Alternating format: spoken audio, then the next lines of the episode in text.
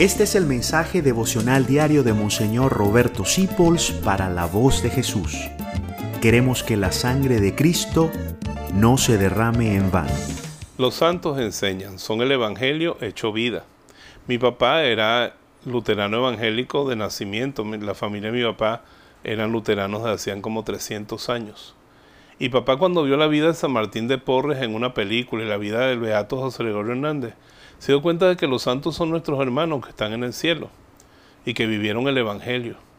Durante los próximos días en el devocional, yo voy a sacar algunas de las frases que me han impresionado de los santos y a lo mejor también algunas de las actitudes de ellos.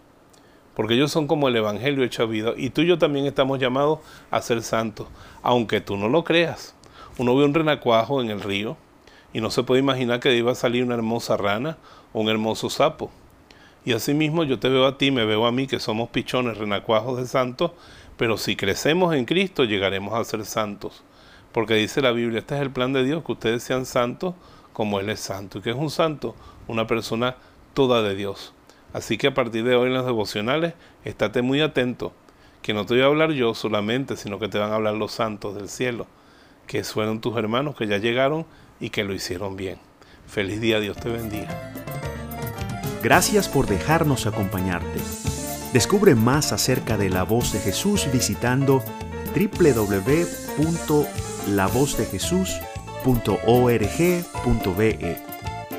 Dios te bendiga rica y abundantemente.